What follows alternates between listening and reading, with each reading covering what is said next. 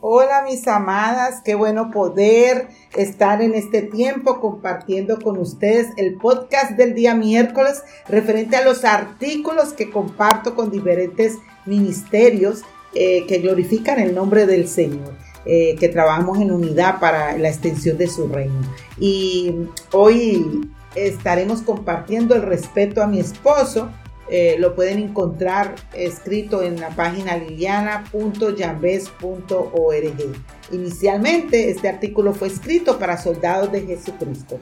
Pero quizás en este momento en donde tú te encuentras estés viviendo un momento difícil, un momento eh, de tribulación, a un momento difícil en tu matrimonio. Quisiera en este momento entonces elevar una oración al Señor llevar todo al Señor es una gran bendición. Eh, damos gracias al Señor porque el Espíritu que mora en nosotros, que es nuestro intercesor, podemos venir al trono de la gracia. Como dice Romanos 8:26, él, él está orando por nosotros, intercediendo por nosotros, aun cuando no sabemos cómo orar. Él está intercediendo conforme a la voluntad del Padre. Así que vamos a orar. Padre, te alabamos y te bendecimos y te glorificamos en este tiempo, Señor. Toda la honra a ti, siendo un Dios santo, santo, santo. Que venga tu reino, Señor. Que se haga tu voluntad tanto en la tierra como se ha dado en el cielo.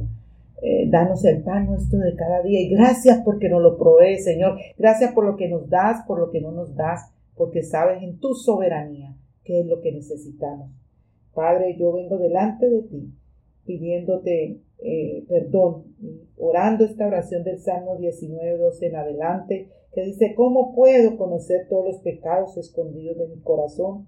Límpiame de esta falta oculta, libra a tu sierva de pecar intencionalmente. No permita que estos pecados me controlen, entonces estaré libre de culpa y seré inocente de grandes pecados.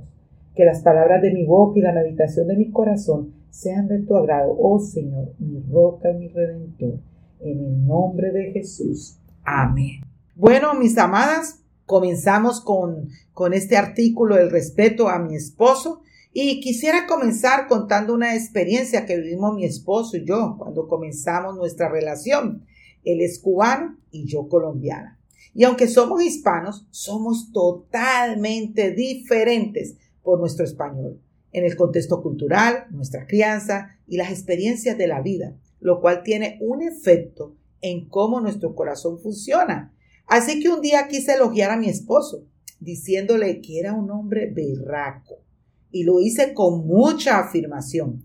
Pero cuando vi esos hermosos ojos azules quererme fulminar, casi muero.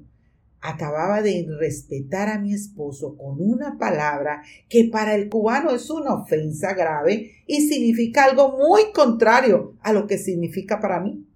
No quiero dejarles con la duda del porqué de esto. Para los colombianos, berraco significa una persona de gran valor, emprendedora, trabajador. Para los cubanos, berraco es un cerdo castrado.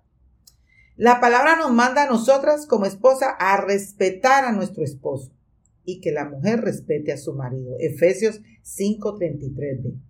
Por eso es tan importante tener una buena y adecuada comunicación la comunicación es muy valiosa en nuestro matrimonio para poder saber qué cosas mi esposo valora como respeto que quizá en mi contexto no lo sean. Aún aquellos que están comprometidos deben de tener una consejería prematrimonial donde puedan tener una comprensión de lo que significa respeto para él y también amor para ella. Uno de los grandes errores que podemos cometer es querer asumir que lo que es para tu esposo significa respeto, lo es para todos los hombres. Debemos tener mucho cuidado en querer colocar cada pareja cristiana dentro del mismo concepto que nosotros tenemos de respeto y asumir que por eso está mal. El Señor nos ha hecho diferentes y por eso es tan importante entender que cada pareja es diferente a otra y no significa que lo que tu esposo entiende como respeto, otro hombre lo deba entender de la misma forma. Es así que aún es tan diferente en cada generación, pues tienen formas diferentes de mostrar el respeto. Claro está, que no significa que deba ser contrario a lo que la palabra nos explica. Veamos lo que la Biblia se refiere a las palabras en la comunicación, donde con su ayuda podremos entender qué significa respeto para mi amado. Pues si yo no sé el significado de las palabras, seré para el que habla un extranjero y el que habla será un extranjero para mí. Primera de Corintios 14, 11. En nuestro matrimonio habían estas palabras de extranjero. Mi esposo como caribeño, su trato hacia las personas cercanas y más hacia su esposa es de tú. Y en el tiempo de mi crianza en Colombia se me enseñó que mostrar respeto significaba llamar señor o señora a las personas sin importar la edad. De hecho, hasta con nuestros propios hijos lo hacemos. Así que fue difícil para él que su esposa le llame como a un extraño, es decir, señor, y para mí, su esposa, que me hable de tú.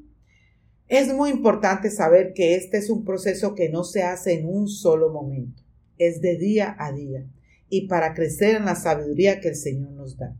Debemos ser mujeres que estemos en su presencia, meditando su palabra día a día, orando bíblicamente y descansando en las manos de nuestro Señor. Querida hermana, el respetar a nuestro esposo significa primeramente ser mujer rendida a los pies del Señor. Pero una sola cosa es necesaria y María ha escogido la parte buena, la cual no le será quitada. Lucas 10:42.